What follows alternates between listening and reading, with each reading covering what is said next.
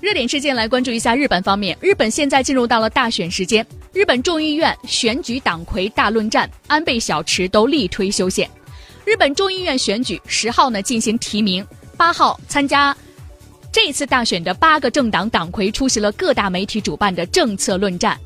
在擂台上，基于朝鲜半岛局势的吃紧，安倍晋三大力主张，为了让安保变得更实际，应当在宪法内加入自卫队。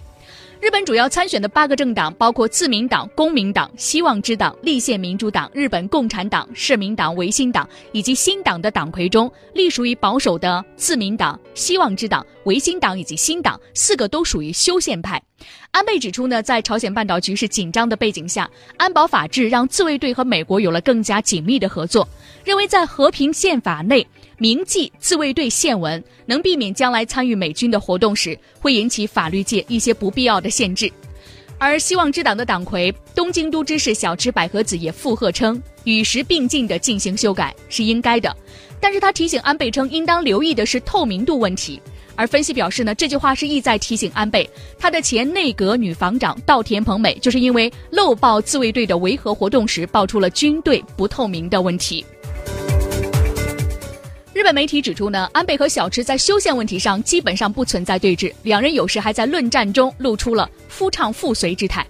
而对于安倍的修宪主张，立宪民主党、日本共产党和社民党都举起了反旗。加入自卫队条文实际上就是在封杀日本的和平宪法中的精神，将宪文变成一条死文，这就是要让日本自卫队无限制能够在海外行使武力。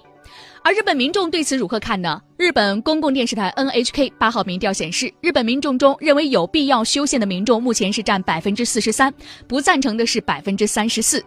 今年的五月份，安倍在修宪纪念日拟定目标，表示要在二零二零年完成修宪。为了让执政的同盟公民党能够接受他的主张，决定放弃之前修宪草案中的国防军，改成加入自卫队。